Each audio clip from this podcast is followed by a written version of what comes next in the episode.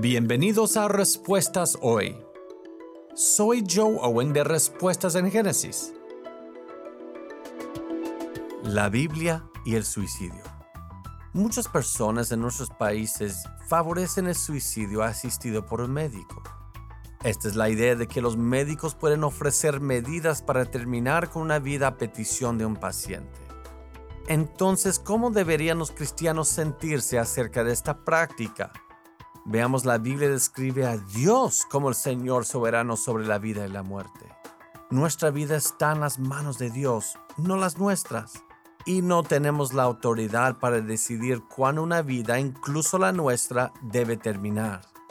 Tomar una vida siendo médico es un asesinato. Y la Biblia es clara en ese tema. No matarás. Las leyes de suicidio asistido por un médico se pasan bajo el pretexto de la compasión, pero no son nada menos que asesinato legalizado.